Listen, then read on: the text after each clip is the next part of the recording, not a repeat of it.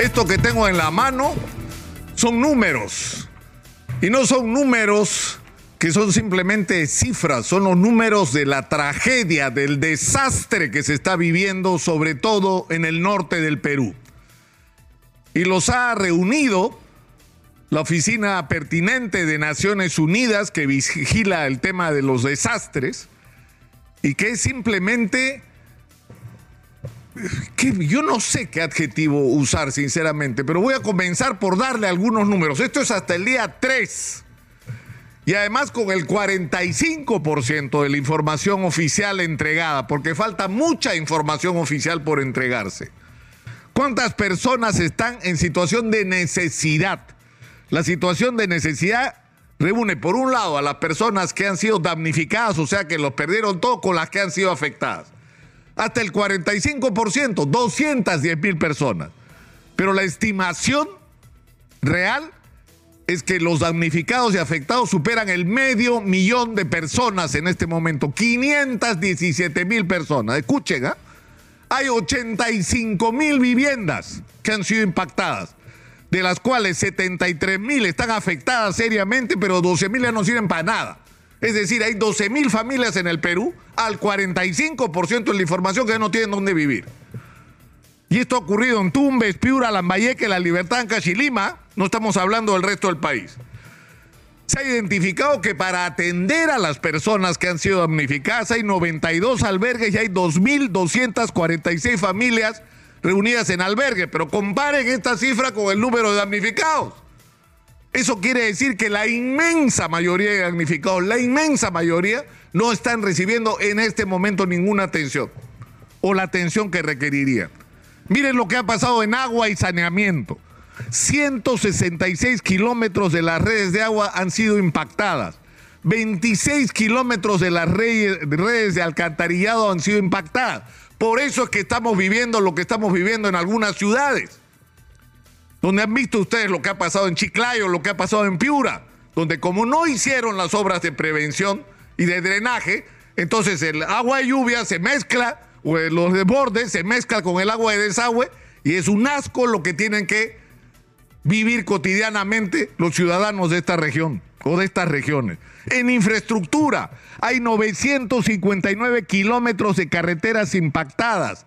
Hay 503 puentes que han sido impactados y habría que preguntar a algunos de ellos, si no muchos, por qué se construyeron en zonas de alto riesgo, por qué no se usó el consejo de los ingenieros sobre cómo hacer las obras en una zona amenazada por las inundaciones y las crecidas de los ríos. Hay 70 mil hectáreas de cultivo expuestas y 307 mil cabezas de ganado impactados. Hay mil, miren esto, ¿ah? mil 1.200 aulas escolares afectadas y 440 aulas inhabitables o destruidas, 440 aulas. Y termino con la situación y el impacto en la salud. 199 centros de salud afectados y 32 centros de salud que simplemente ya no sirven para nada y va a haber que volverlos a hacer. Y la pregunta que es absolutamente legítimo hacerse en estas circunstancias, ¿esto se pudo evitar? Y la respuesta es sí se pudo evitar. Se sabía lo que había que hacer para evitar esto, se sabía lo que había que hacer. Porque hay planes en cada región, lo han dicho los ingenieros, lo han dicho los gestores de prevención de desastres. Están los, planos, los planes escritos, en Piura hay hasta planos hasta planos, hay 1500 planos de lo que hay que hacer prácticamente en cada lugar. Entonces, ¿qué ha pasado? O sea, se sabe lo que hay que hacer, no hay plata tampoco, porque plata hay. Entonces, ¿qué cosa es lo que ha fallado? La ineptitud y la corrupción de quienes dirigen el aparato del Estado central en el Perú. Ese es el problema. Y no se salvan de esto, por supuesto, gobernadores regionales y alcaldes que en muchos casos no han hecho su trabajo, que han estado envueltos en la ineficiencia y la corrupción. Pero lo que no nos puede ocurrir, porque a esto hay que agregar además un factor adicional. Si sabemos que estamos constantemente amenazados por el fenómeno del niño, entonces tenemos que estar preparados para la emergencia. Entonces, en este caso, igual que en las obras de prevención.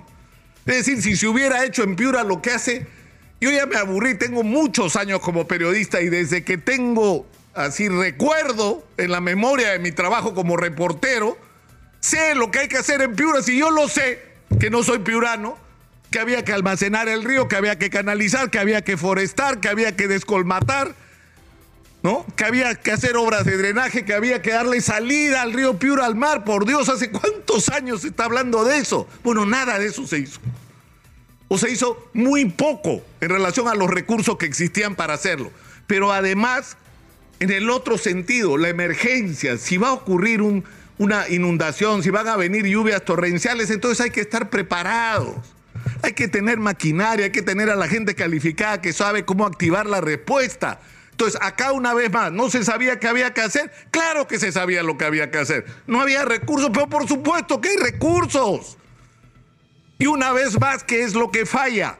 El aparato del Estado ineficiente y corrupto que ha desgraciado a este país. Por eso el Perú es un país que crece macroeconómicamente y no progresa en relación a la calidad de vida de la gente. Y eso es lo que hay que cambiar. Pero yo quiero terminar esta mañana haciendo una invocación. Esto no puede quedar impune. No puede haber impunidad. Es decir, yo he citado varias veces, a esto les ocurre en China y lo fusilan. Lo fusilan, lo ponen así en el paredón y lo fusilan. Porque no puede ser, porque a esto no se ha sumado la cantidad de vidas humanas que se han perdido. Pero el daño que se ha provocado y que se sigue provocando, porque esto va a durar todavía, lamentablemente, según las producciones, por lo menos dos semanas. Es decir, esto tiene responsables. Insisto, si esto ocurre en la China, lo fusilan. ¿Y qué va a pasar en el Perú con esto? ¿Qué es lo que ha pasado normalmente? Nada. Entonces vamos a aceptar, van a aceptar los tumbesinos, los piuranos, los lambayecanos, los liberteños, los ancachinos, van a aceptar que acá no pase nadie, que nadie sea responsable, me parece inadmisible. Es cierto que ahora la tarea es responder a la urgencia. Esa es la tarea ahora. Pero hay una cuenta pendiente y la van a tener que pagar. Y nosotros vamos a abrir el espacio acá para que todos los días se recuerde esta catástrofe y se recuerde que esta catástrofe tiene responsables que deben ser castigados para que se cree además un precedente. Si no haces bien tu trabajo y si encima robas te vas a ir a la cárcel y te vas a podrir ahí, que es lo que tendría que pasar.